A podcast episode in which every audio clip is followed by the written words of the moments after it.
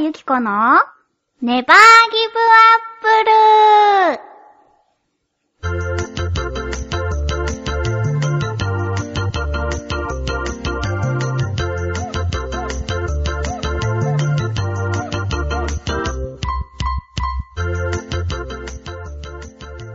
誰か聞いてる？この番組は各週月曜日、ちょわへよ .com さんの協力でお送りしています。こんにちは、ゆっこことひなたゆきこです。こんにちは、夏日です。こんにちは。こんちゃん。どうですか、最近？え？すごい不意っぷりですね。はい、最近ね、うん。あのー、また悲しいことがありまして、どうした？久しぶりにね、お会いする方がいたんですけれどあも、うん。感謝の気持ちを伝えたいのに、人見知りがうん。ちょっとすごい出ちゃって。今の顔が怖いよね。私を見ているその顔が。ほんと、うんなんか遠くからもじもじふねふねしながら、熱視線を送る女になってしまいました。怖いもの。もうちょっとほら、笑顔、笑顔。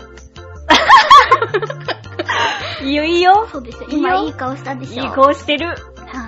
そんなこんなで、うん。近々誕生日を迎えることになりまして。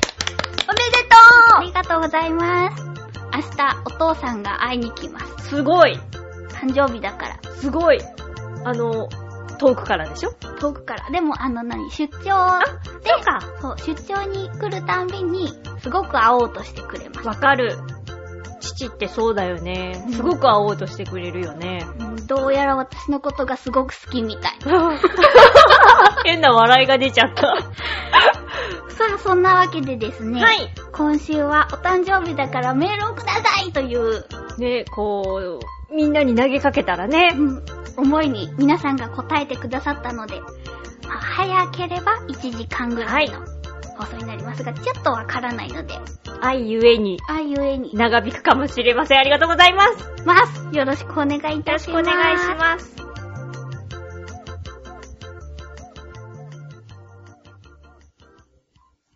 ひなたゆきこのネバーギブアップル。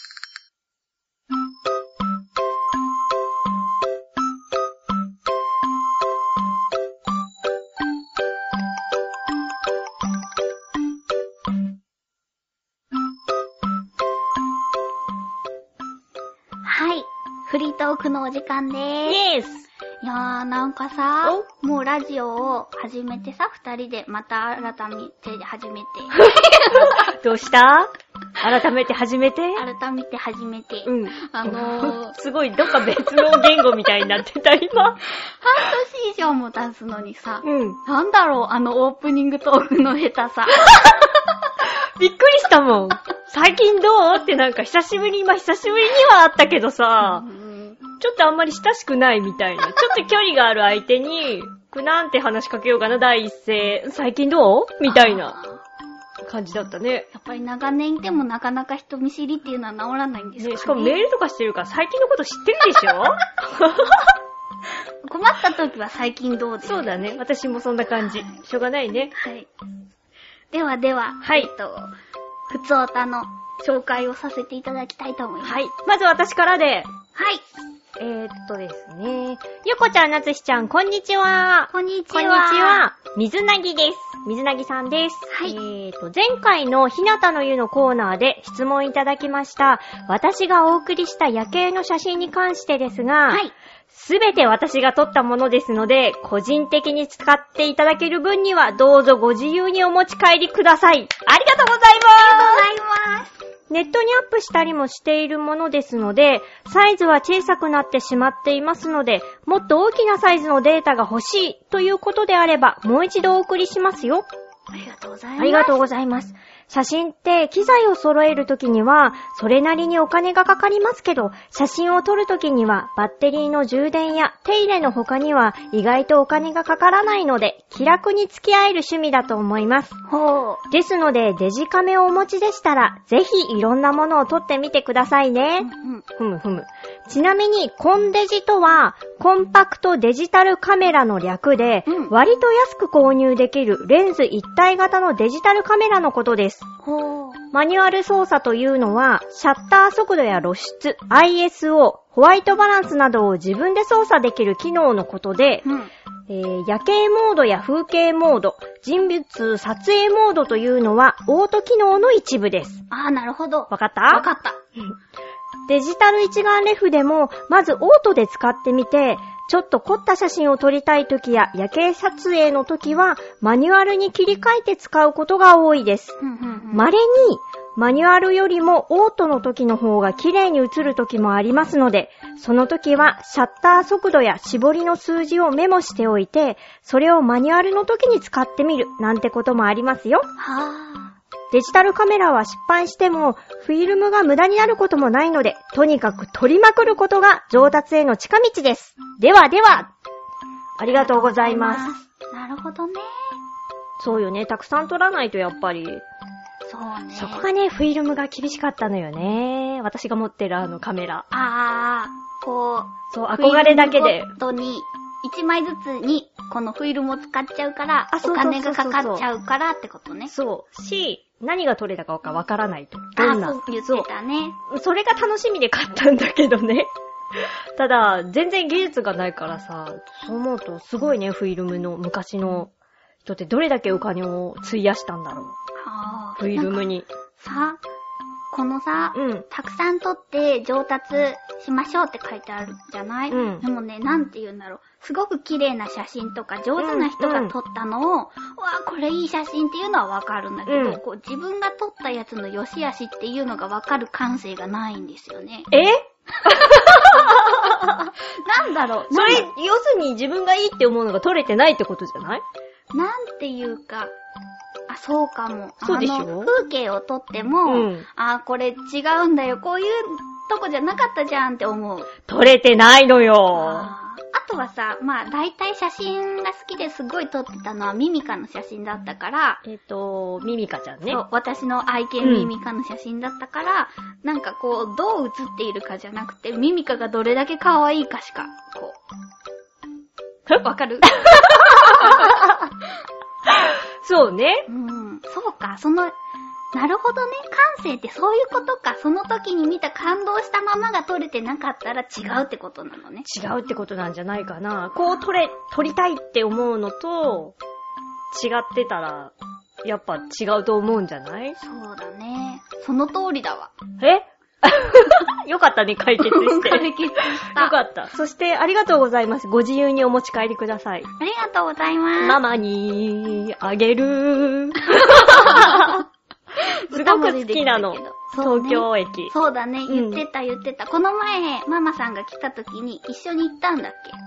そうそう、なんかまだ作ってる最中を見たいって言ってて、うんうん。で、その、作ってる最中にって言っても2回ぐらいかな、うんうん来て、なんか出来上がり具合を2人でさ、うーん、まだだな、みたいなあ感じだったのよ。で、出来上がった後を見てないし、なんか私がさ、あの辺で働いている時に、あれよ、その、今、ライトアップしてるみたいよ、みたいなのを言ってたから、ちょうどあのさ、こう、いただいたお写真がさ、ー。うんうん。ライトアップの、東京駅のライトアップの写真だったから、いやーもう、キャーってなると思うよ。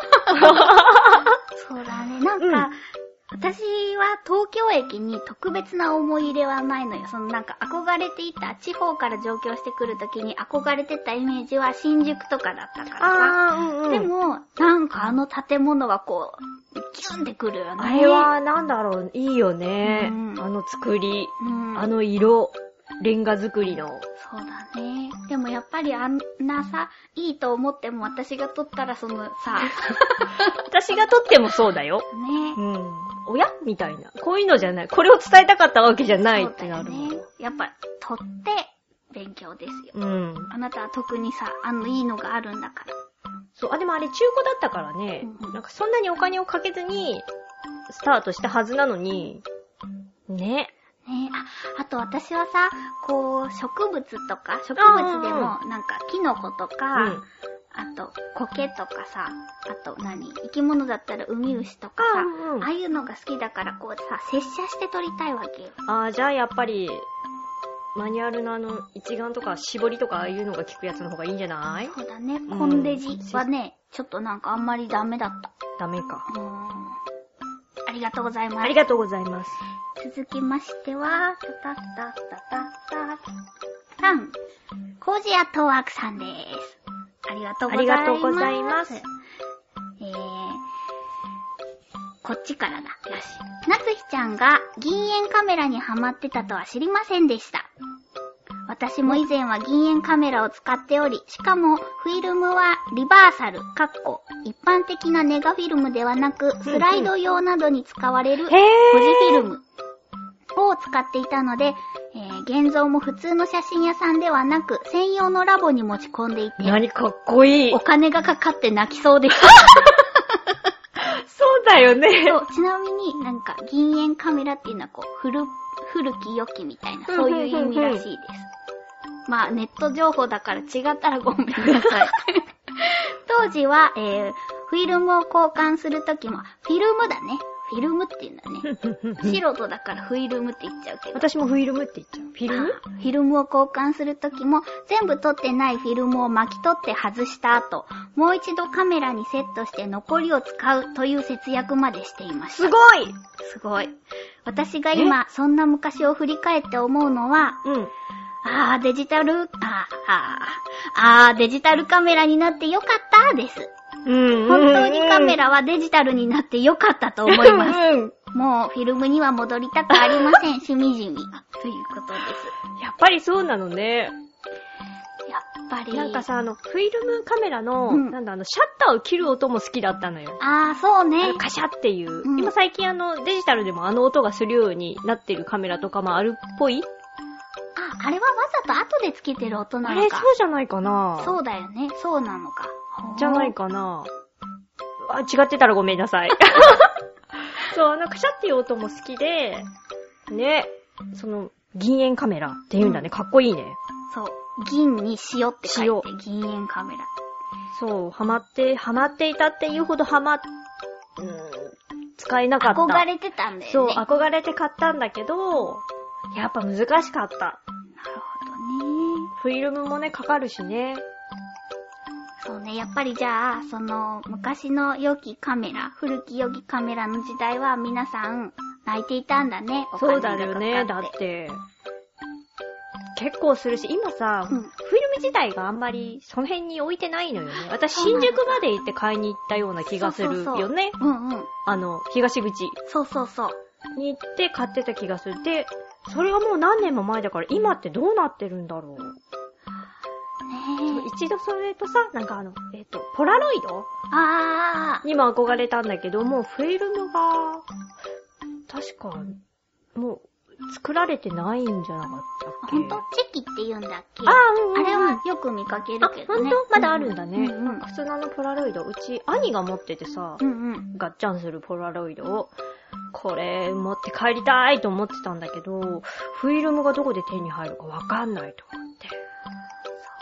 でも通販とかだったら今逆にね。高いよね、きっと。そうだね。数が少なくなるとね。うん。ありがとうございます。ありがとうございます続きまして。はい。コージアットワークさあはいんですけれども、えー、紐やファスナーがいっぱいついた高速位風のストラップ付きパンツ、うんうん私も持ってました。おー。出来心でポジパン、かっこ、ポジティブパンク。私これポジティブパンツかと思ってた。え、パンツじゃないんだ。ポジティブパンク、ポジパン。パンク。そうそうはいはいはい。をやっていたことがある私は、片足だけ7本くらいストラップがついたパンツとか、すごい。用途のわからないファスナーだらけのつなぎとか持っていました。あるある。持ってるだけならともかく着てました。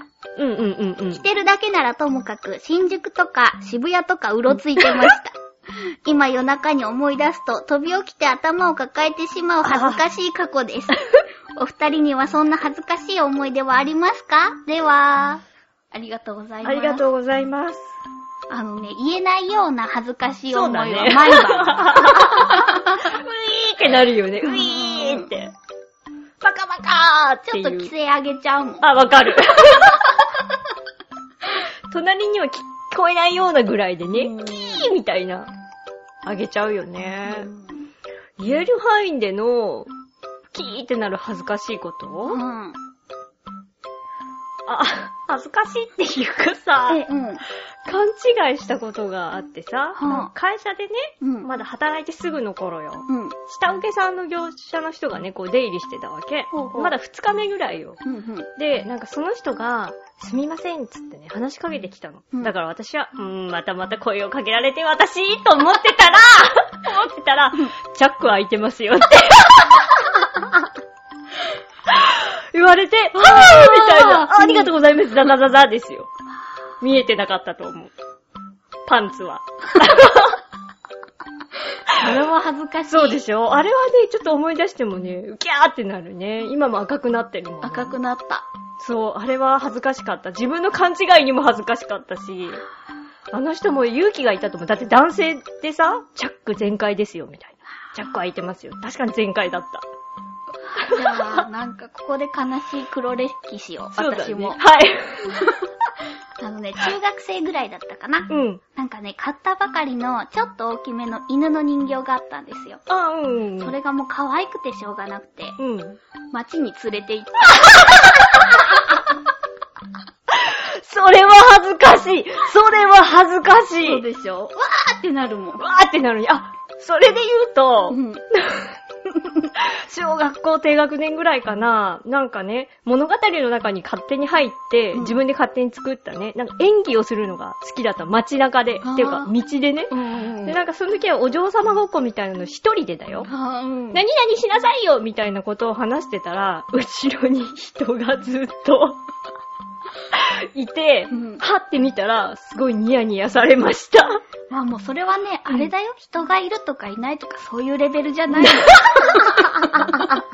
一人でやっちゃってるから。やっちゃってる、や、演じちゃってた、あの時。まあそれを非難できる職業ではありませんけれども。あれは恥ずかしかった。それ以来気をつけるようになった。人がいるかいないかを判断するようになった。あと、あの、口に出すのはやめようと。ああ、そうだね。うん。よくな、あれも思い出して、ウキーってなる。そうだね。うんよく言えたね。あれ、そんなにやばかった？うんほんとみんなやってないかな？私はやらなかった遊びだよ？うん。仕事だとかね、そういうので割り切ってさ、うん修行だとかではできるけれども、なかなか遊びでは。自らですよ。あありがとうございます。ありがとうございます。すごい惹かれた。悲しい。続きまして、続きまして、えー、袋の騎士さんです。ありがとうござあいます。りがとうございます。ゆっこさん、なつしさん、ネギリンゴ。ネギリンゴ。前回の放送について、はい。笛を吹いて街から子供を連れ出してしまうお話は、ハーメルンの笛吹き男です。そうだほほそれから、昔の剣術には、マントを着て戦う技術があります。かっこいい。現在のスポーツとしてのフェンシングでは、利き手の一剣一本しか使わないのですが、ほうほう。三重士刀の時代の剣術では、同時に小剣や短剣、そして鍋蓋くらいの大きさの盾を使うことがありました。へえ。このようなものの一種として、マントを使って相手の剣を防いだりする技術があります。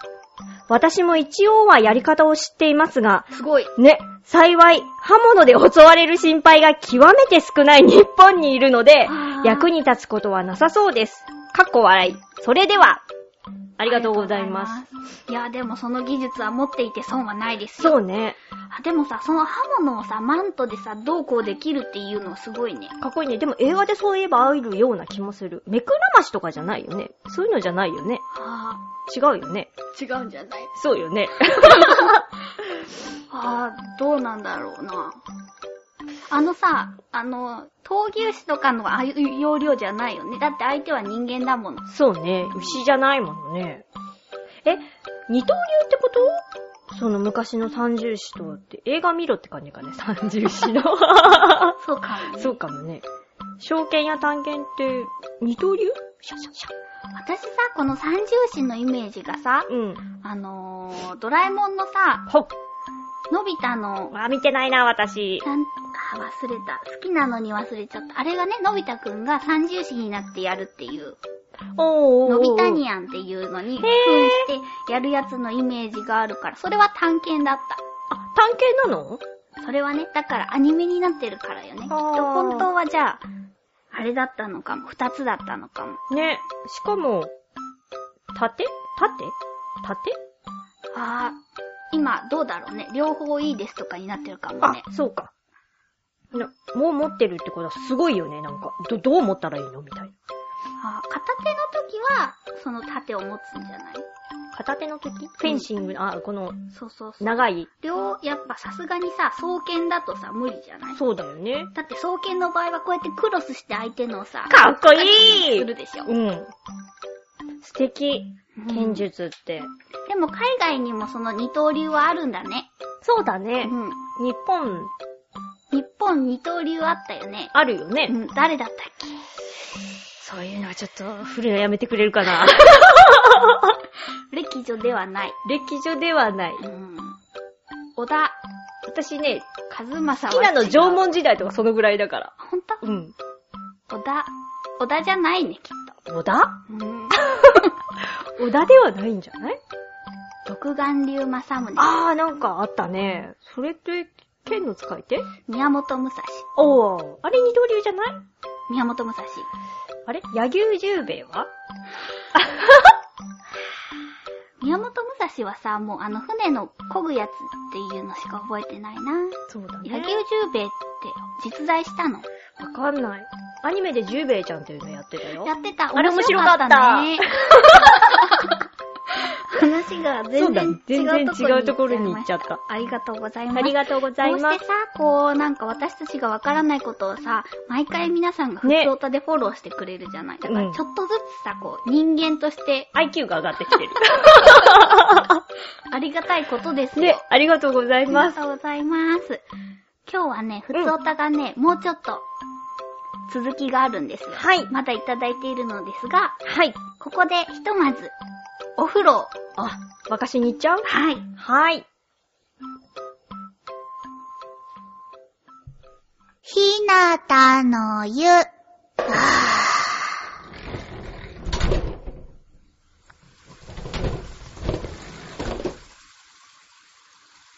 銭湯ひなたの湯からお送りしております。ます。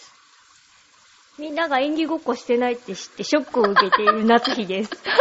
様子がおかしいのはそのせいだったんですね。私もね、演技ごっこはしたよ。うん。それこそセーラームーンごっことかしたよ。そうでしょちょっと年齢がバレそうだけど。非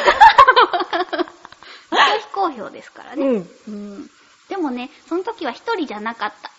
友達がいた。悲しい。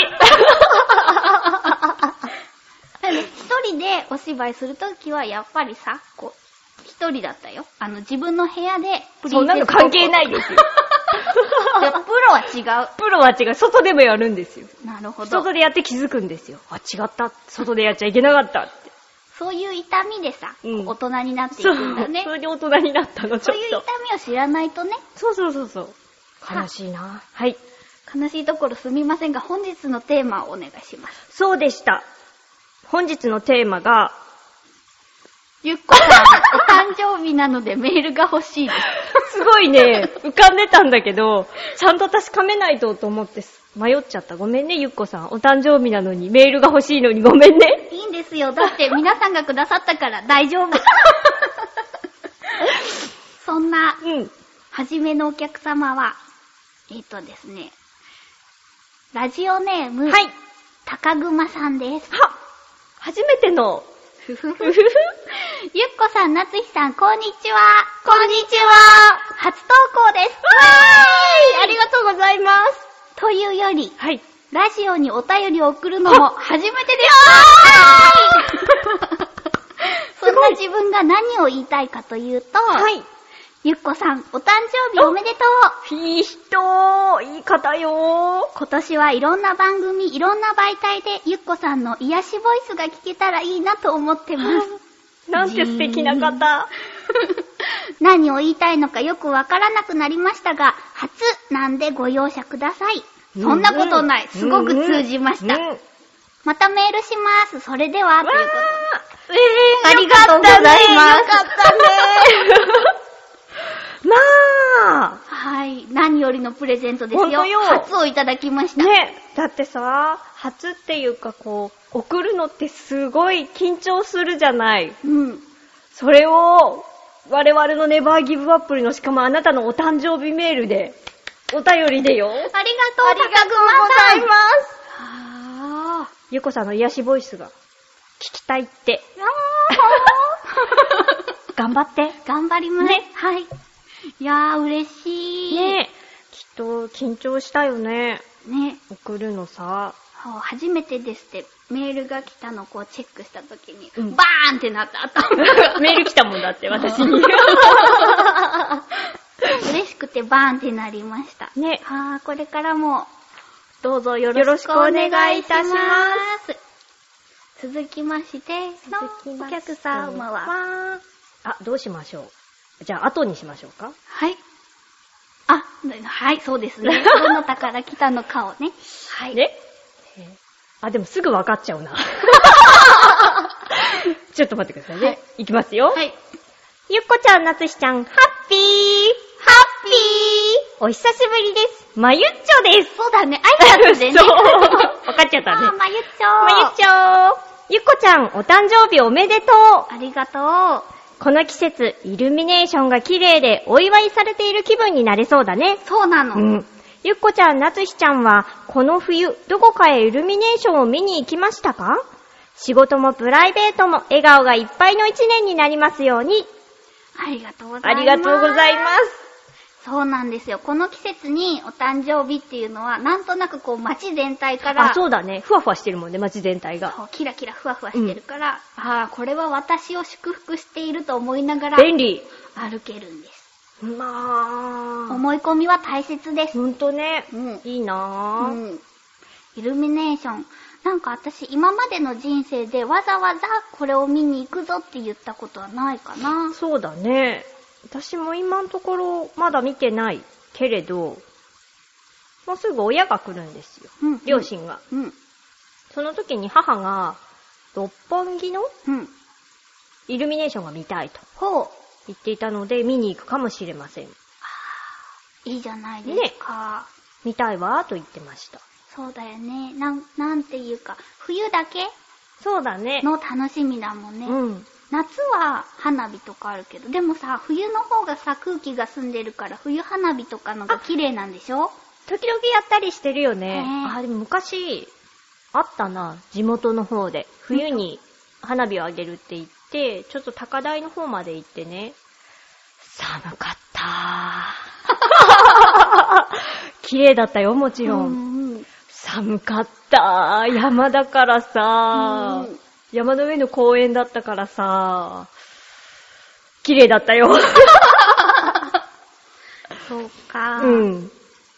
なんか、夏の風物詩っていうイメージがあるからね、つい。うんうんうんなんかこう、自分が思っているさ、温度とさ、全然違うから花火を見てるのあに、そうだね。うん。ちょっとなんか、こう、混乱した。イルミネーションね、今年はなんか見に行きたいなって言いながら全然行けてないんですよ。今までね。ははは。どこ行きたいの？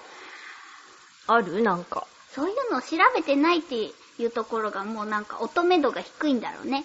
そう、うち親が来るからさ、調べたら、あーでも面白いのかなあの、なんだっけ、3D マッピングっていう技術知ってる？壁にさ、壁っていうかあの、ビルとかに映して、それこそ 3D で。東京駅であったやつでしょ？あ、そうそうそうそう、うんそれが、汐留カレッタほうほう。のところでやってるらしいのよ。イルミネーションの、なんかそばで。ほう。6分ぐらいらしいんだけど、ちょっとそれは見てみたいなと思った。今の新しい技術だよね。そうだね。そっか、それもイルミネーションの一部だね。うん。なんか、あの、周りはちゃんとイルミネーションをやってるんだけど、別のイベントとしてやっているみたいよ。まゆっちょは、まゆっちょは、あのーそういうイルミネーション系は結構見に行ってたはず。あ素敵うんさすが、なんか、乙女度っていうかさ、女性度が違楽しみう。方を知ってるからあね。そうだよ。いろいろ本当に、ちゃんと、ちゃんとっていう言い方おかしいよね。行くっていうかさ、いろんなとこ知ってるものね。そうなんです。この引きこもりの我ら。ん そうだね。年も一つ取るしね。とち年も私一つ取るから、うん。ちょっとね、今年よりまた1ミリぐらいこうアグレッシブにね。ね、攻めていきたいと。オッケー。ありがとう。ありがとうございます。続きましてのお客様は、おや、水なぎさんです。毎度あり。毎度あり。あれ、さっきまで毎度ありって言ってたかしら。ああ、言ってなかったかもしれないです。ちょっと半年以上もやってるのに。悲しい。すみません。毎度あり毎度あり ゆっこちゃん、なつひちゃん、こんにちは。こんにちは。こんにちは。今回のひなたの湯のお題は、ゆっこちゃんのバースデー企画。うん。なので、まずは、ゆっこちゃん、お誕生日おめでとうございます。ありがとうございます。これからの一年があなたにとって飛躍の年になりますように。ということで、今日はめでたい収録ですね。はい。ちょっと忘れがちですけれどもね。そうだね。そうだねじゃないよ。そして、バースデープレゼントの方は本当に簡単なものではありますけど、このメールの締め切り日の午前中には事務所に届くように手配しておきましたので、事務所がゆっこちゃん宛てのプレゼントで埋もれてしまわないうちに早めに受け取りに行ってくださいね。いやははいやー ありがとうございます。ゆっこちゃんへの誕生日プレゼントは今まで食べ物や料理に関するものが多かったですけど、確かにそうでした。ふんふん。今回のものは去年までとは傾向が違いますけど、やっぱり食に関したものです。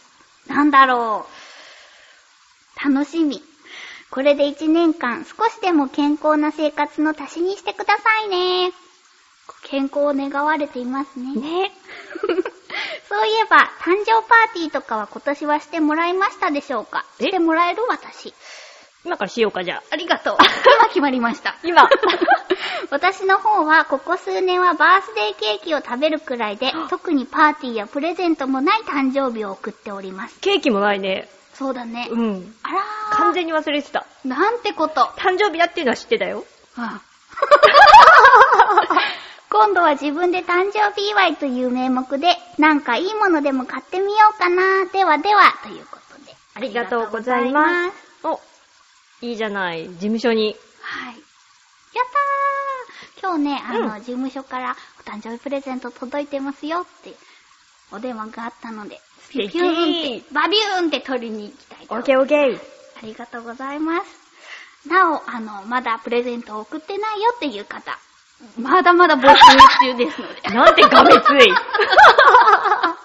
ぜひぜひ送ってあげてください。すごい、ああの言い方もすごかったね。そうでしょありがとうございます。そうなんですよ。水なぎさんはね、私が、その、お料理とか、あんまり上手じゃないけど、うんお料知ってる お料理とかがさ、うん好きなのを知ってるんで、あのね、くださっているんです。うんうんうんうん。今回は、健康はい。についてうん。心配されてるよ。そうだね。痩せたら？そうだね。そうでしょ？うん。身に染みて思いますよ。ね。はい。ケーキ買ってくるの？買ってくる？後で。なんだろう、この心のこもってない感じ。だだ漏れてますけど。ほんと、うんすごい込めてるよ、今。ほんとごめんごめん、ケーキのこと忘れてたそうだね。じゃあ、ちょっと今日、後で何か、ケーキとか。ちょっと見に行ってみようよ。そうだね。ね、誕生日会しちゃおうか。しちゃうしちゃう。酒とか飲んじゃおう。ありがとう、水なぎさん。水なぎさんのおかげで今日、思い出した誕生日会が開かれることになありました。りがとうございまありがとうございます。続きまして、す。えー、コージーアットワークさんです。毎度ありよっこちゃん、お誕生日おめでとうございます。ありがとうございます。これで用事が済んだので、また今度。では、何？じゃなくて、誕生日プレゼントについてですが、お二人はお誕生日のプレゼント当日にもらえない場合、うん1、前もってもらった方がもらい忘れがなくて安心。2、後でもらった方が期待して待てる。のどちらですか？私は断然1です。では、なるほど。ありがとうございます。ありがう。とうございます。あんまり考えたことがない。そうだね。そうだなぁ。そうだね。なんか、毎日会えるお友達とかって、あんまりいないからさ。友達の数がもう我々 少ないから。そうだね。だからこの前は、あの、同期の小寺まみちゃんに、よくおめでとうって早めにもらって、あの、なんだろう。期待してなかったっていうか何まだ誕生日前だったから、サプライズ的で、わがとうってなって嬉しかったし、その誕生日が過ぎてからもらえるプレゼントは、もう忘れてるからさ、自分は誕生日のことを忘れてるから、うん。あー誕生日プレゼント来たみたいなんで嬉しくなります。そうだよね。私もそんな感じ。当日もらえるプレゼントは、なんか、ああ、そうだ、お誕生日だっていうのの嬉しさ、いつでもいいです。私もいただけるのであればいつでも。いつでも嬉しくて比べられないね。ね。そう思うんだよねうん。最近でも迷い始めたのがさ、うん両親へのプレゼント？はを何にするかにあ、、はなんかね、悩むようになった。あ、はあ。私貧乏だからプレゼントはいらないよって言われるよ。私も言われる。うん。でもちゃんとプレゼントはした方がいいと思う。してるよ ごめんごめん。誕生日じゃない時にしたことはあるよ。あ、そういう自分へのフォロー。いろいろあるよね。だね。電話はちゃんとするよ。わかってる。私、もうメールかな？でも。一応物が届くように。ありがとうございます。素敵。やっぱりそういうのしたいなって思うもん。母の日とかね。そう。ね。だからね、なんか、もっとお仕事が忙しくなったらいいなって、そういう時にすごく思う。そうだね。うん頑張ろう。頑張ろう変な話、持ち出してごめんね。ありがとうごありざいます。がとうございます。そっか、コージーアットワークさんは断然1なんだね。ね前もってもらった方がもらい忘れがなくて安心。うーん、あれですね、こう、きっちりしてますな。そうだね、なんかほら、プレゼントって、もらえるかもらえないかはさ、こうわからないじゃない。そうだね。うん、友達であろうとも。そ私じゃあずっと言うからね、私の誕生日前付近になったら、あなたには。ああ、ありがとう。うん。わかってるわかってるよね わかってるよねって。何のことかわかってるよね。そうだね。うん。忘れないようにね。そしたら絶対1だもん。前もってもらえる。ありがとうございます。ありがとうござ。います。さてさて、まだまだ、あの、ひなたの岩手のお便りはあるんですけれども、ひとまずここで、あのコーナーにチェンジです。はい。ギリギリ、アウトセーフというわけで、今回は、今回のテーマは、サンタさんのギリギリです。ちょっとね、まだこう大人な話題だね大人な話題なので、サンタさんネタはちょっとっていう、良い子のみんなは、うーん、10分、15分後かな。そうだね。うん。もう一度 会おう。うん、ね。会いましょう。というわけで、はいえー早速行きますぜ。うん。あ、そうそう。このサンタさんのギリギリっていうのはどういう内容でしたっけ？サンタさんを信じていた年齢のギリギリ。なるほど。うんこれは大人の話題だ。そうだ。よ。信じてたとか、だっているもの、サンタさんは。よし、行くぞはい。フクロウのキスさんでーす。ゆっこさん、なつひさん、ねえ、ギリンゴ。あ、ねえ、キリンゴ。乗ってくれるんだね。うん優しい。今回のテーマ、サンタのギリギリについて。うん私の家では物心がついた時からサンタはいないと言われてきました。ということで、私の場合、サンタを信じていた時はないということになります。はそれでは、すごいびっくり顔ですね。いや、私、なんだろう、勝手な思い込みで、はいとりあえずはサンタはいるっていう形で育てられるものかと思っていた。なるほど。でも私の周りの男の子にはいたよ、こういう子。やっぱじゃあそうなんだね。私の思い込みだ、これ。そんな複雑な顔をされましても。そうか。そうそうそうそう。でも、なんかそういう風に、うちにはサンタさんは来ないけれども、うんお父さんとお母さんがクリスマスのプレゼントを君にプレゼントしたいから、何がいいっていうご家庭だったよ。あー、そうか。でもそうし、そうした方が、なんていうかこう、ご両親からの愛情がありますよっていうのは、おー。あるよね。だって、ねサンタさんはさ、良い子にしてたらもらえるよってことだからさ。そうだね。うん。そう思うと確かに、なんだろう、サンタさんを信じてサンタさんとしてあげる理由っていうのがなんだろう。あー、もういつからサンタさん来たんだろうね、日本に。わからん、いつからなんだ。私が生まれた時にはもう、サンタシステムはできてたから。あー、戦後かな。ちょっと言い方方が難しかったけど、戦後からは来たんじゃない？サンタさん。ほら、なんかその頃から結構さ、こう、よ、よ、あ、あーような。ものが。でも、明治ぐらいからようなものは来てない？て 学のなさが。露呈してしまいましたどうなんだろうね。いつからさ、そっちの、なんだろう。あれって本場ってどこなの？アメリカ？イギリス？またわからないそうでしょどこだったかな？でもさ、北欧の方にいなかった？サンタさん。あー、じゃあ、ノルウェーとか？あの辺が発祥なの？でも寒いとこから来るっていう意味でとかじゃないよね？フィンランドじゃない？フィンランドかも。確か。またこの適当な感じの。いやいや、これはね、当たってる？当たってるはず。あれ、スウェーデンだったかな？どっちよ？ままあ、ゆっちょがや、ね、うん。あの、演じていた、うんうん。北へのスオミちゃんがいるところだったはずなんですよ。スオミっていうのは、そこの言語の、スウェーデンだったかな。そこの言語で？ぐわー。スオミっていうのはそこの言語の言葉なんですあ、へよえ。、そうなのね、そうなのね。うーん。あー、でも、お国がわからない。フィンランド？ちょっと忘れてしまった。そのあたりガリガリしちゃった。ガリガリねうー。ん。何の話してたっけ 何の話してたのかな？何の話？サンタさんはいないって言っているね。あそうか私の友達にもいたよ。いたよ。両親の愛情だね。いつからサンタさん日本にいるんだろう？あそうだそいつからなんだろう？う。ねえ、わかんないけど。でも私の家にはサンタさんが来ていたから、うんそれこそ中学校か高校生ぐらいまで来ていて。結構長いね。そう。ある日突然来なくなったので、うん。あ、前置きなし。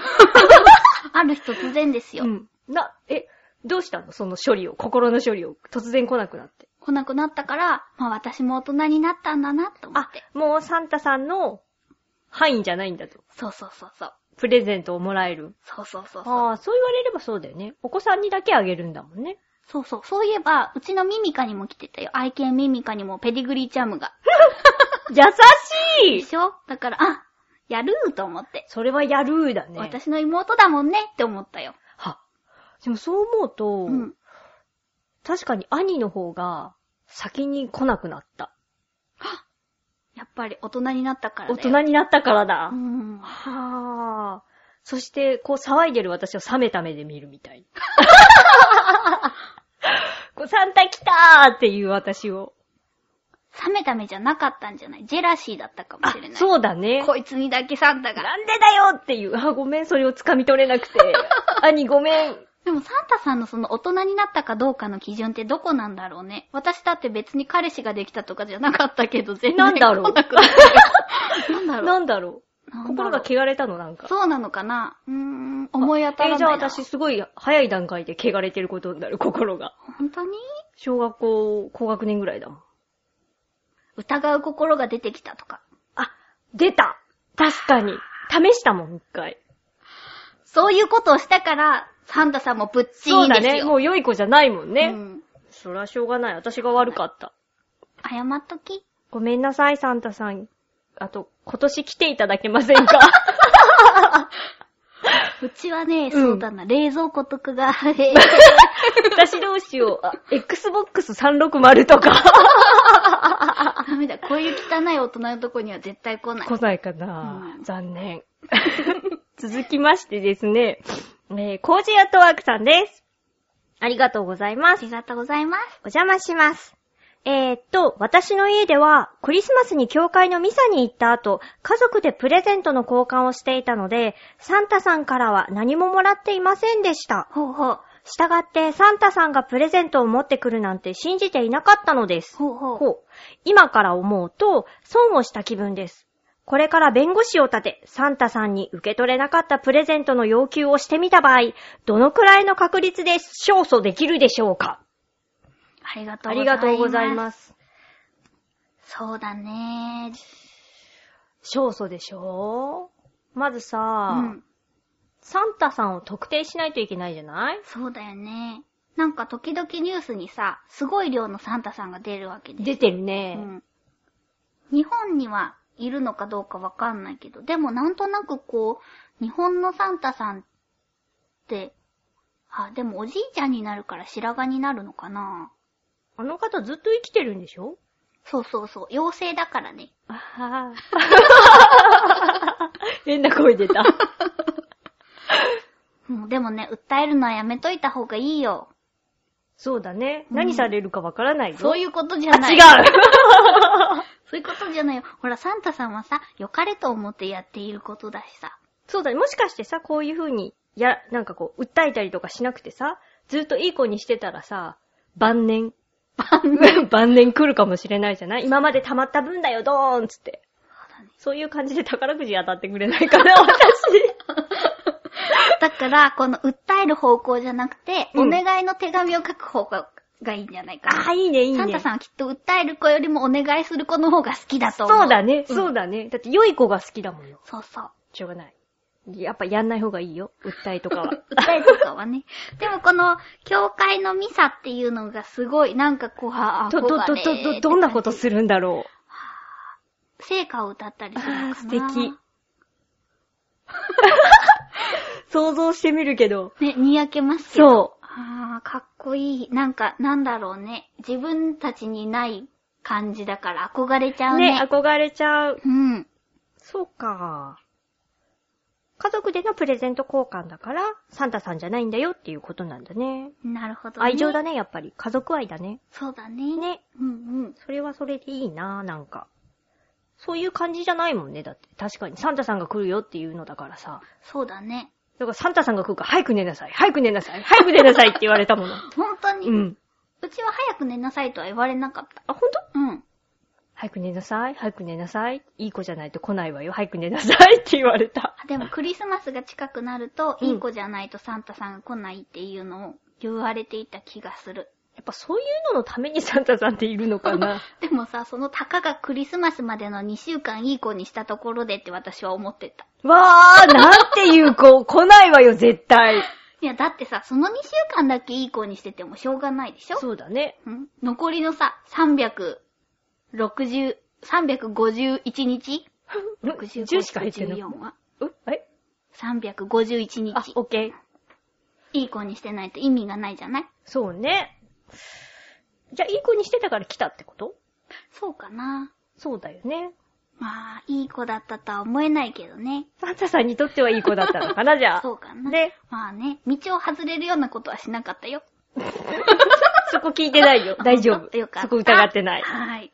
そんな感じのギリギリでしたけれども。はいいやーさあ、びっくりの衝撃展開でしたね。ね。信じてないと、初めから。いやー、なんかね、そういう意見もあるかなと思っていたけれども、うんまさか来たお便りすべてが わかるわかる。何歳までは信じてたよっていう感じになるかなと思ってたから。うん。思い込みって良くないわ。そうだね。ね。あ、そうそう、そういえばね、うんあのー、修行中、次回は修行中なんですけれどあも、あ、うん。でもね、修行中って報告だけでさ、ショート、ショートショートな時間なので、そうだね。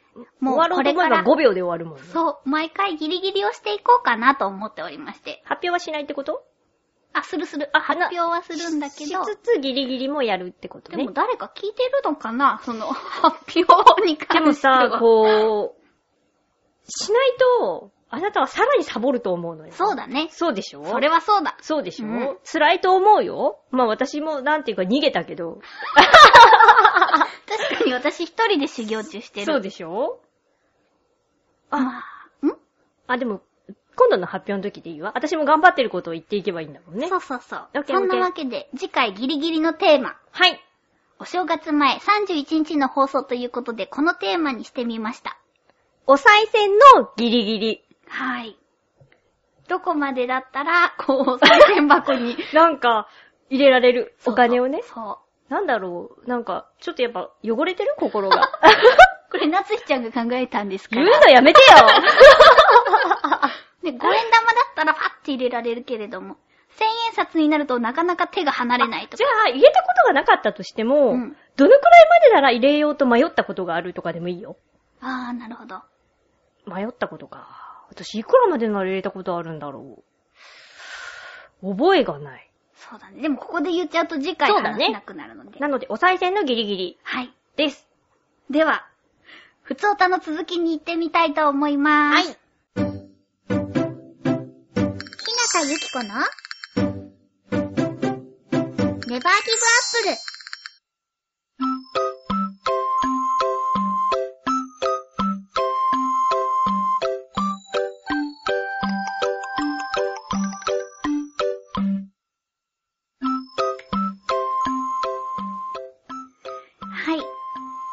おたのコーナーその2でーす。イェイウェイ今ね、だいたい50、50分ぐらい。おー、おー。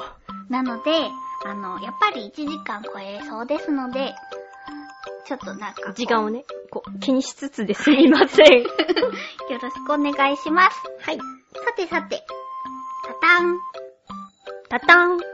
コージアットワークさんです。いきなり入りますよ。オッケー。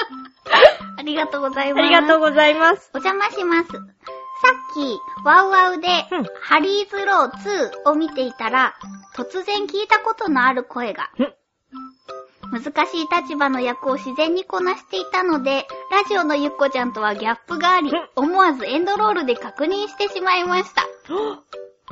すごい、よく気がつきましたね。知らない私、それ知らないよ。はい。あのー、なんだろう、放送日を自分で確認できてないので、告知をしていない作品です。聞いてないよ、私。だからすごい、コージアットワークさんは耳がすごくいいですすごい。ね。このメールをいただいた時も、はぁはぁってなります。ねえねうん。続き。え。うん。しかし、姉妹での会話はまさにこの番組で、夏日ちゃんと、うん。夏日ちゃんと話している姿そのまま。あ、こういう感じだったの？なるほど、毎日が修行なんですね。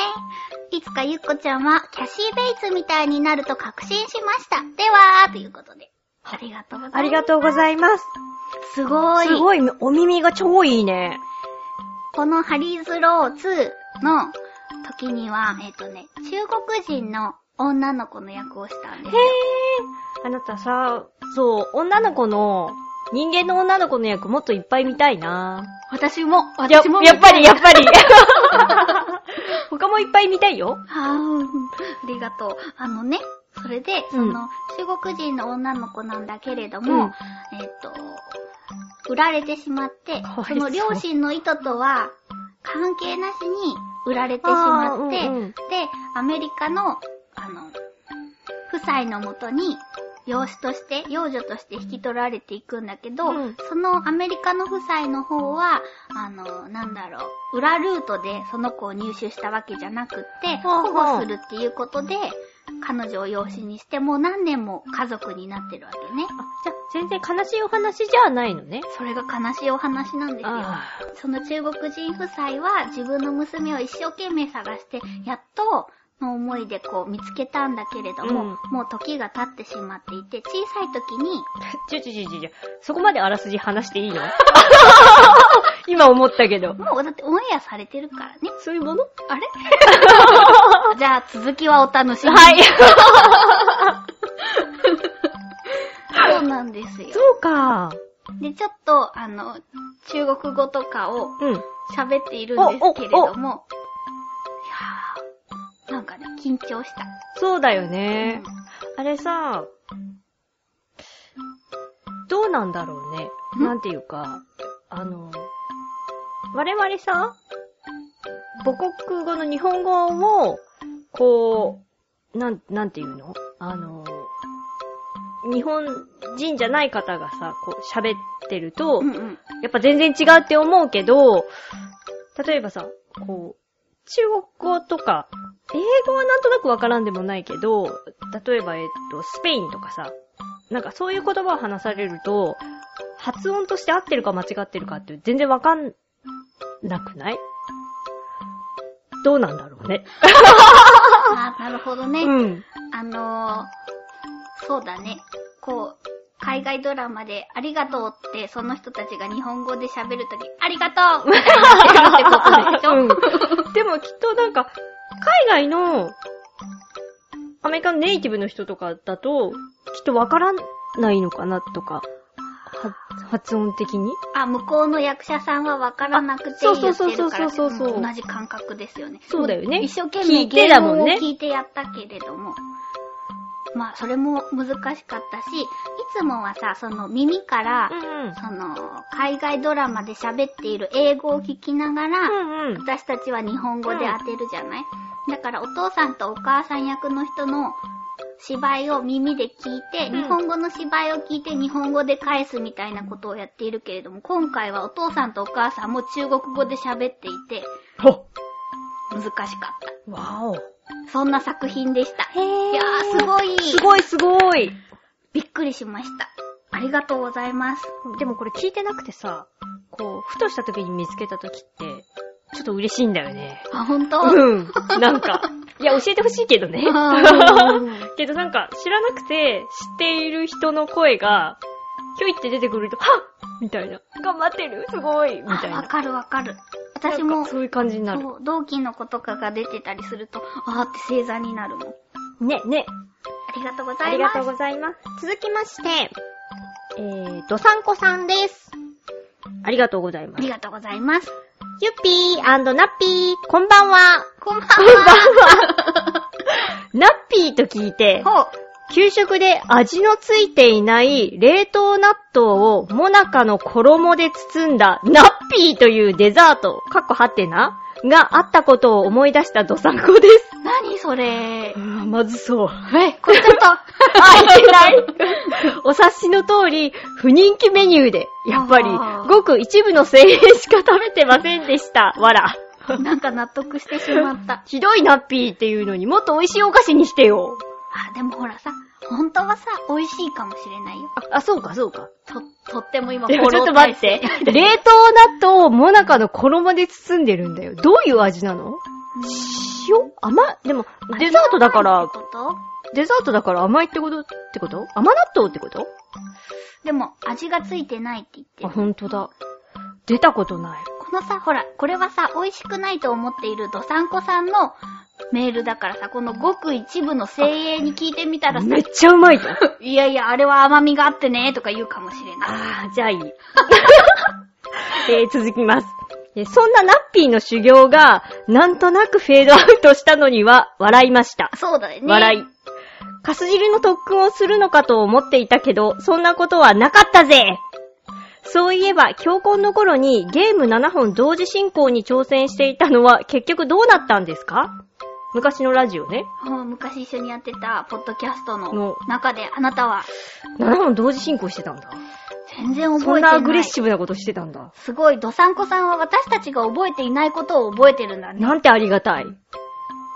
で7も、本、うん。終わってないのはまだあるのよ、確かに。終わってないのもあるし、やりたいのもあるのよね。うん。なんかさ、あなたにはきっとわからないと思うけど、RPG、ロールプレイングゲームとかやってるとさ、うんうん。私なぜかわからないけど、ラストダンジョンの手前でね、うん満足。わからん。みんなそこを目指していくわけじゃない。そこを目指してすごい頑張るんだよ。頑張るんだけど、そこまで行くと、ここが終わったら終わっちゃうってなるのよ。あ、そうなの？もう何周もできるわけじゃないの？そこまでになかなかいかないのよね。なんか、最後まで行っちゃうって思うと、ちょっと開けようかなって思うのよ。なんとなく。もったいなくて。そう。で、そうすると一回開けるとね、ちょっと開いちゃって、開いちゃって、開いちゃって、あら、みたいはぁな。7本同時って何やってたんだろう。わかんないけど、なんか携帯ゲームのオセロかなんかわかんないけど、そういうのをやって、イライラして携帯を噛んでるっていうのは知ってる。あったあれも恥ずかしい思い出すと。そうだね。すごいイラついたんだよね。全然勝てないの。なんか携帯のオセロに、キーってカリーって噛んだ。そう、携帯がボコって凹んで、多分剣士のところだよ、あれ。そう、友達に、バカじゃないって笑われた。そりゃそうだよ。そうでしょ私もバカだと思うもん。なんでかすごくイライラしちゃったんだよね。でもね、わかる。私そういうのがあってゲームを上手にできないのよ。あー、イライラしちゃうの？なんか、できないことがもう悔しくって、あマリオとかもすごい死んじゃったりして、もううわーってなって、なんかね、落ち着いて楽しめない。私もね、好きっていうか、やる割には下手なのよ。はあそんな上手じゃないのね。だからなんか、上手い人とかを見ると尊敬する。なんでできんの？と思って。あれ、どう、なんなの？手先が器用なのかな？なんか反射神経とか動体視力もいいんだろうとかかな？でも、わーってなるけど、でもゲームはしたかったりするのよ。なんだろう、この。うまい。難しいね。えでも私が持ってたあれやってくれなかったじゃない。ーどれ怖いやつ。怖いやつはやらないわよ。だってお化けが出たらどうするの？カメラで撮るやつ。うーん。出ないよ。そうかわなかんないけどね。そんなんです。ありがとうございます。ありがとうございます。かす汁の特訓。そういえば、あの、えっ、と、強行の後も一緒にかす汁作ることはあったんですよ、どさんこさん。でもあれね、何あのまずさ。なんかものすごいまな、生臭い、まな臭いだね。生臭い。生臭いかす汁ができて、私一人で鍋いっぱい食べたんですよ。そうだね。吐きそうって言って私食べなかった。あの時の恨みは忘れない。私のせいじゃないもん。さてさて、続いて、コージーアットワークさんです。はーい。えー、ありがとうございあます。りがとうございます。冬はなかなか外で運動する気にならないし、うん寒くて代謝も上がりませんね。そんなお二人に毎日できる簡単で効果のある運動をおすすめします。おそれは、はい。お風呂腹筋。へーやり方は簡単です。湯船に浸かりながら、はっはっとリズムカルに、違う、リズミカルに 腹式呼吸をするだけ。へー。ポイントは、できるだけ早く深く腹式呼吸をして、湯船に大きな波ができるようにすること。何？ちょっと楽しそは、は、はで、このお腹の振動で、う。うんうん。あ、お腹の振動でね、息とかじゃないんだね。違う違う。腹式呼吸するとお腹が動くから、それの振動でね。そうそうそう。お湯が温められると、あ、違う。お湯で体が温められるのと、うん水圧がかかるのとで、簡単な割に効果がありうんうんます。なるほど。目標は、基本200回を、え？200回を、基本200回を5セット。あああわかる ?200 回を5セット。わかってるあ忘れたいのもうなんか その数字を。はじめのうちはきついかもしれないので、きついな。50回4セットにし、間に髪を洗ったりして休みを取ってください。50回4セットか。50回4セットやるけど、もう一回50回4セットやるってことだよね。あ違うんじゃない ?50 回。え？え、間に休んでもう一回やるってこと？そうじゃない ?50 回やって、間に髪を洗ったりして、休みを取って。あそういうことね。そうそうそう。のぼせないように注意して、もしクラクラしてきたら、お水を飲んで休みましょう。お風呂なので、お水はすぐ手に入ります。やだやだやだやだシャワーから直飲み。やだやだ これ意外と効果があるし、インナーマッスルも鍛えられますよ。あいいですねでは、ということで。ありがとうございますあ。りがとうございます。素敵情報。素敵情報。でも確かにさ、あれって使ってるだけで結構こう、こう、なんていうの、胸とかを抑えられて息苦しいよね。そうだよね。ちょっとした加圧トレーニングみたいなね。でもお風呂がさ、あのー、10分も入っていられないんだけど大丈夫かな？危ないね。暑すぎてってこと？なんかすぐね、のぼせちゃう。私入ってる分には結構、大丈夫。でもちょっとやってみよう。こねのギリギリラインまでやってみよきつそうなのがさ、もうわかるもん、なんう。わか。かる。私さ、あの、昔、マッサージでダイエットしてた時、うんお風呂の中で足をこう、あー、なんかやってたね。そう。それの時も結構あれだったもん。あれって何？これ、何？この水圧とかの、暖かさとか水圧とかで、もうバシャバシャに汗かいあて、た。ほんとうん。そしてすぐ具合悪くなってわかる。私、お風呂入っただけで具合が悪くなるのよね。そうその頃に確かお風呂でなんか貧血で倒れて、やっとの思いでお風呂から這い出した思い出が。あー、聞いた。危ないね。じゃあ、もうちょっと減らした方がいいんじゃないかな。そうだね。はじめはじゃあ、あとやっぱ、30回4セッ冷たい水とかも用意しといた。冷たい水でいいのかな？とかなんか、こう、ひ、ね、ト。お水をね。うん、用意しといた方がいいんじゃないかな。そうだね。ちょっとこれ、やねってみましょう。そうね、ありがとうございます。ありがとうございます。そうよね、確か前回にね、いい運動方法を教えてくださいってね。言った言っ言た。のあ、優しい。ありがとうございます、コージアート心のワークさん叫びが、ね。コージーさんに届きました。さてさて、この後ですけれども、ういもう一度お風呂に入ります。わー、ふやけるね。はいまあ私たち入ってないけど。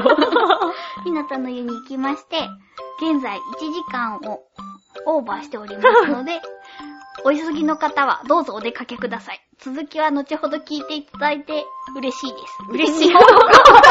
大丈夫かな？はい。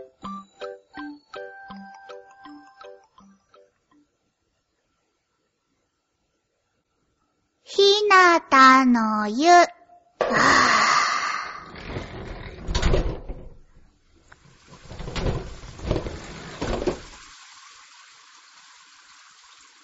い、ひなたの湯パート2です。ゆっこさんお誕生日なのでメールが欲しいスペシャルです。では、はい。そんな、くださったお優しい方々。えー、まずはですね、ドサンコアットマーク北海道札幌市さんからです。ありがとうございありがとうごます。違ざいますう。毎度。あ、毎度あり ゆっこさん、誕生日おめでとうございます。ありがとうございます。前回雪見がしたいとか言っていたので外に腐るほど積もっている雪でも送ろうかと思いましたが、やめ やめました。残念。ところで、ゆっこさんのお名前は、12月生まれだから、ゆきこなんですか？いい名前ですね。ありがとうございあまりがとうございます。す。違うんですよ。にょ。あのー、よくね、うん冬生まれでゆきこだから、そうなんですかって聞かれるんですけど、うん。全然違うんです。なんなの？でもね、これを言っちゃうと、本名が分かってしまう。ああ、そうか、そうだね。ダメだねそう。いう複雑なね、うん。諸事情がありまして事。情がありまして。多分話すとピーがいっぱい入っちゃうから。そうなんですよ。なんかね、ラジオをやっておきながらね、こう、あんまりプライベートをね、うん。こう、語ってしまうと、うんうん。オープンにしてしまうと、その例えばさ、こう、ドラマを見てくださった時にさ、その子に思えなくなっちゃうんじゃないかなとか。そうね。そんな思いもありまして。なんか、もろもろを言っていません。でも、12月生まれだからの雪子、その雪とかかってるわけじゃないよっていうことなんだね。はい。そうか、そうか。でもいい名前ですねってあ。りがとうございます。あー、はは、は、は。そう思うと私の夏日とちょうどなんか反対な感じだねほ。んとだー 足がつった やめて早く直して痛い。どうしたの？いきなり。あー、なんかね。興奮したの、うん、そうみたい。足が、ふくらはぎが危なかったです。小村がえるところでした。イエス。あー、雪欲しかったなでもそんなの送れないもんね。そうだよねうん。なんだろう、あの、発泡スチロールとかに入れたら、あ届くのかな？昔さ、うんなんかその、北海道とか東北から沖沖縄に縄に送ったりしてたよね。ねニュースで見たけど。でも今さ、確か、すごく大変なんじゃなかったっけ？あの、北海道の方とかも、えっと、もう、雪とか、寒さとかで、大丈夫かしらと思って。あー、停電とかもあったもんね。そうそうそうね寒い時期に停電とかだとね、ついねだって、ね、あのー、震災があった時にさ、うんうん暖房が使えなかった時寒かったもんね。ね。湯たんぽを用意してみたりとかね。そうそうそう。してみたもの。うん辛いよね。そう、雪ってさ、あんまり知らない私たちはさ、すごい興奮するじゃない？そうそうウェーイって。うんでもきっとあの、そう、腐るほどあるっていう、ドサンコさん本場はね、は、やっぱ大変なんだよそうね。だね。分散できたらいいのにね。ね、ないものねだりですからね。ねありがとうごあざいます。りがとうございます。続きまして、紫のオーガさんです。毎度あり。マイタリー。そうだった。ゆっこちゃん、なつひちゃん、ネバギバッポー。ネバギバッバポー。ー。ちょっと早いけど、めぐみさん、お誕生日おめでとうございます。なぬえ、ゆっこちゃんもお誕生日なの？あ、お、おめでとうございます。さあ、ボケたボケた、満足満足。どういうこと？本題です。ゆっこちゃんお誕生日おめでとうございます。ありがとうございます。ありがとうございますどんどんどん。どん、パフパフ。ん国境。あ、本当だ。どんどんどんどんパフパフ。ゆっこちゃんにとって素敵と充実が溢れた年になりますようにご活躍をお祈りしています。うんありがとうございます。ありがとうございます。噛みかけたりしてません。大丈夫。ところで、真の本題はここからなのですが、はい。かっこ笑い。前回配信で罰ゲーム的な何かに挑戦する的な？どんなことでもメールしてね的な。はは。わかりました。にやり。そんなこと言ってない、言って言ったっない。け？言ったっけ言ったかな？でも、すぐ忘れていくからね。ゆっこちゃんのお誕生日、そしてクリスマスも近づいたことですし、言っとこうか、コスプレ。は もちろん、金ちゃんとくまちゃんはなしにしても、いいよ。なんかやって番組内スポットとかにアップしちゃいなよ。よよおや、誰か来たようだ。かっこ笑い。ありがとうございます。どうする？じゃあ、後ろ姿だけでもやる？でもね、くまちゃん、金ちゃんだと私、後ろ何もないんですよ。すごいそうだよ、金あ太じゃあ私。がこう手でこう隠すっていうのはど本う当？大丈夫かな？活躍どころかクビになるのでは、事務所を。本当？うん。よくやったひなたよくやったっつって。本当？なんつって？なんつって？ならない、ならない。ならない。うんじゃああれでいいじゃない？あのサンタのやつで。本当に？うん。私でもないんだよね、何も。あ、本当？あなたじゃあ、私が前掛け作ろうか？金太の？金太の。私金太じゃないもんだって。本何も持ってない。当うーん、やる気ですね。あれ？黙るのやめていただきます。ごめんね、放送事故になるとこだったね。うん。いいやー、こう、何週週にもわたってさ、うん。攻め続けてくださってるからさ、紫のオガさんがさ、前回も確か、その前、前回ぐらいも確か、すごいや、もうやめましょうっていうね、ごめんなさいね、紫のさん、やめましょうっていう、ものすごい目線で見られたもので、私ね、もう最終的には弱いんですよ、この目線に。うん、わかった、わかったよ。ちょっとじゃあ二人で会議します。コスプレうん。うんじゃあさ、こう、あれじゃない？ウォーリーを探せみたいな感じでさ、こう、どこにいるのかみたいな。あ私がこう、加工してあげるから。ー、ほんと渋谷の、あの、交差点とかで。そうそう。別撮りで写真を撮ってシャッ、うさぎの耳をつけて歩いて。アリみたいな、アリみたいなのシャッて入れたりとか。ちょっとじゃあね、なんかちょっと何かしらこのギリギリラインで戦ってみましょう。そうだね。はい。ちょっとね。はい。ありがとうございます。ありがとうございます。やっぱ罰ゲームって来るもんですね。そうだね。こう、簡単に言っちゃダメだね。そうだね 続きまして、カズさんからでーす。毎度毎度あありりよこちゃん、なつしちゃん、ネギリンゴ。ネギリンゴ、久しぶりんご。久しぶりんご。リパゆっこちゃん、お誕生日おめでとうございます。ありがとうございます。永遠の12歳。うん。あ、去年4、5歳に若返ったんだったね。そうですかっこ笑い。え、4、5歳になったんだっけ？そうなのよ。あの、アナイスとゾーイが、ゾーイはまあ6歳だ、なんだけれども、あ、そうかそうか。アナイスは4歳だったので、そこら辺のお仕事が多かったから4、5歳4 5歳にねしてみました。えー、続きます。ゆっこちゃんは若返って良いなぁ。若返りたいよ、20代に。この前、SKE の新曲の MV のエキストラの募集があったんだけどお、年齢制限で応募すらできなかった。マジ18歳から30歳未満、20代に戻りたいあ、取り乱してしまってすみませんでした。それはね、もう取り乱して構いませんよ。しょうがない。時間を巻き戻して、と、ゆっこちゃん、お誕生日おめでとうございます。ありがとうございます。幸せいっぱいな充実した年になりますように、ファイティーンファイティーン確か韓国おカラとかが言ってた。ファイティーン。かわいいね、なんか。事務所にプレゼント送ってあるから受け取りに行ってね。わーい。今回はゆっこちゃんのツボを狙ったものじゃなくほ、正統派、かっこはてな。で、すべてにおいてシンプル。ゆっこちゃんのセンスに合っていたら良いんだけど。事務所のブログのバオ2で、ゆっこちゃんの現在が見れるかな ?5 月から今までの成果は、てんてんてん。ブログ NG はダメですよ。みんなありがとうございます厳しめだ。ありがとうございます。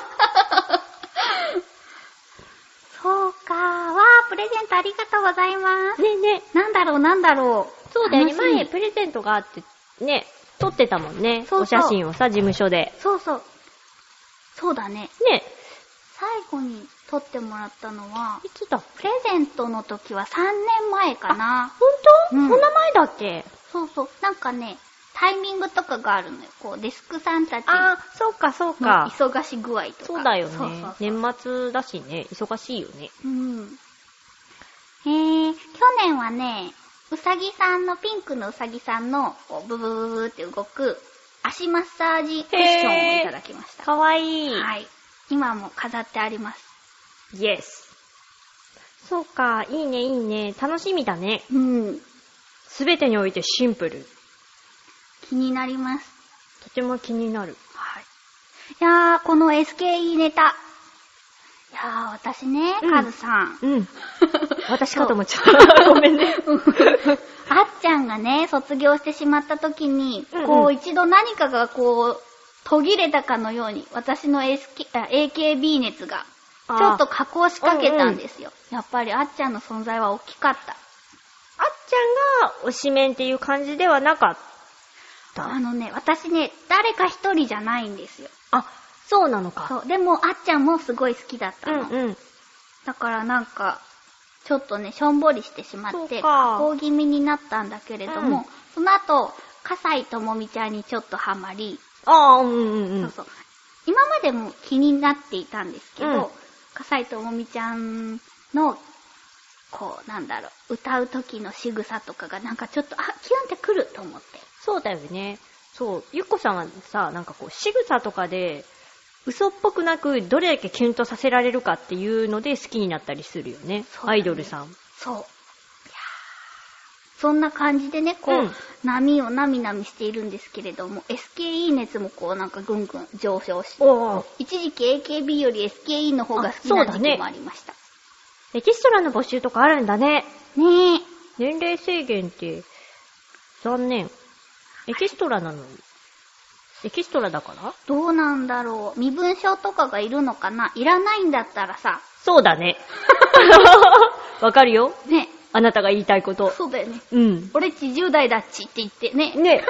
イェーイイェーイっつって。私たちの思う10代ちょっと違うね。そうだね。今の10代ってどういう感じなんだろう。そうかでもなんか一緒のさ、ミュージックビデオに出られたらさ、ねえ。もうすごい評判ですよねえ、ねえ、記念だよね。なんでね、私ね、あの、ラルクの。えっと、20周年アニアニバーサリーうん。の一番初めの味の素スタジアムでのうんうん。ライブ、映ってるの？映ってる。なんかさ、探しちゃうよね。行ったところとかでさ、私パフュームの東京ドームの時に行ったけど、映ってなかった。なんかね、一緒に行った女の子がね、に、こう、私、一緒に映ってると思うって、その DVD が出る前から言ってたの。あなんでって言われたから、こう、ハイドさんがね、うん。こう来た時のあのカメラワークの角度的に絶対私たちが映ってるって言ったら、そんな見方してないって言われ 普通、すごいね、あなた。た。いや、もう、これは一緒に映ってると思ってさ。プロですね。そういういろいろこうなんか考えてるんだね。そう、ね、熱狂している時にも。そう。何その顔。ちょっとびっくりしちゃってさ。うん、だからそれね、その豆粒ぐらいの、ごま粒ぐらいの私でも、ごま粒ぐらいですよ、つうんっても。うんうん。でもさ、うわこれは一生もんだって思うからさ、ミュージックビデオに映りたかったこの気持ち、ねわかります。年齢制限とか。取っ払ってしまえばいいのに。そう。ねえう。ん、愛があればみんな一緒だよ。そうだよ。ふん。取り乱してしまった私が。そんなこんなでありがとうございまねし、た。ありがとうございます。はい。ではですね、はい。カズさんからですね、えーと、ひなたの湯のテーマをはいありがたいことにいただきました。ありがとうございます。ありがとうございます。ですので、一度読みたいと思います。えー、年内にもう一回放送あるのかな？あります。うん。あったら大会みたいなことをして、パーッと行きませんか？行こ自慢を発表して、どやって気分よく締めくくりませんか？うん。2012年とか、大きいとか小さいとか関係なく、何でも良いので自慢したいことを募集。なるほど。ゆっこちゃん、なつひちゃんに代わりにドヤ顔で発表してもらう。聞いている側がどう感じるかわかりませんが大丈夫でしょう。心の広い方たちだと思うから。そうだね。うん。読まれた方は間違いなく気分が良いはずです。2012年をドヤって締めて、新年を気分よく迎えよう大作戦です。素晴らしいというわけで次回のテーマは、はい。自慢して、はい。こここに、カズさんが書いている通り、もう2012年とか、大きいとか小さいとか、関係ない取っ払いで、あなたの自慢を教えてください。ドヤって？そう自分のことをね、自慢しづらいなっていう人とかがいるかもしれないから、その時は、もう一緒に住んでいるペットとか、とか、僕にはこんな素敵な家族がいるよとか、そういうのでもガンガン来てください。ガンガン今日はちょっとテンションがおかしいですね。そうだね。落ち着こう。ではでは、エンディングでーす。はーい。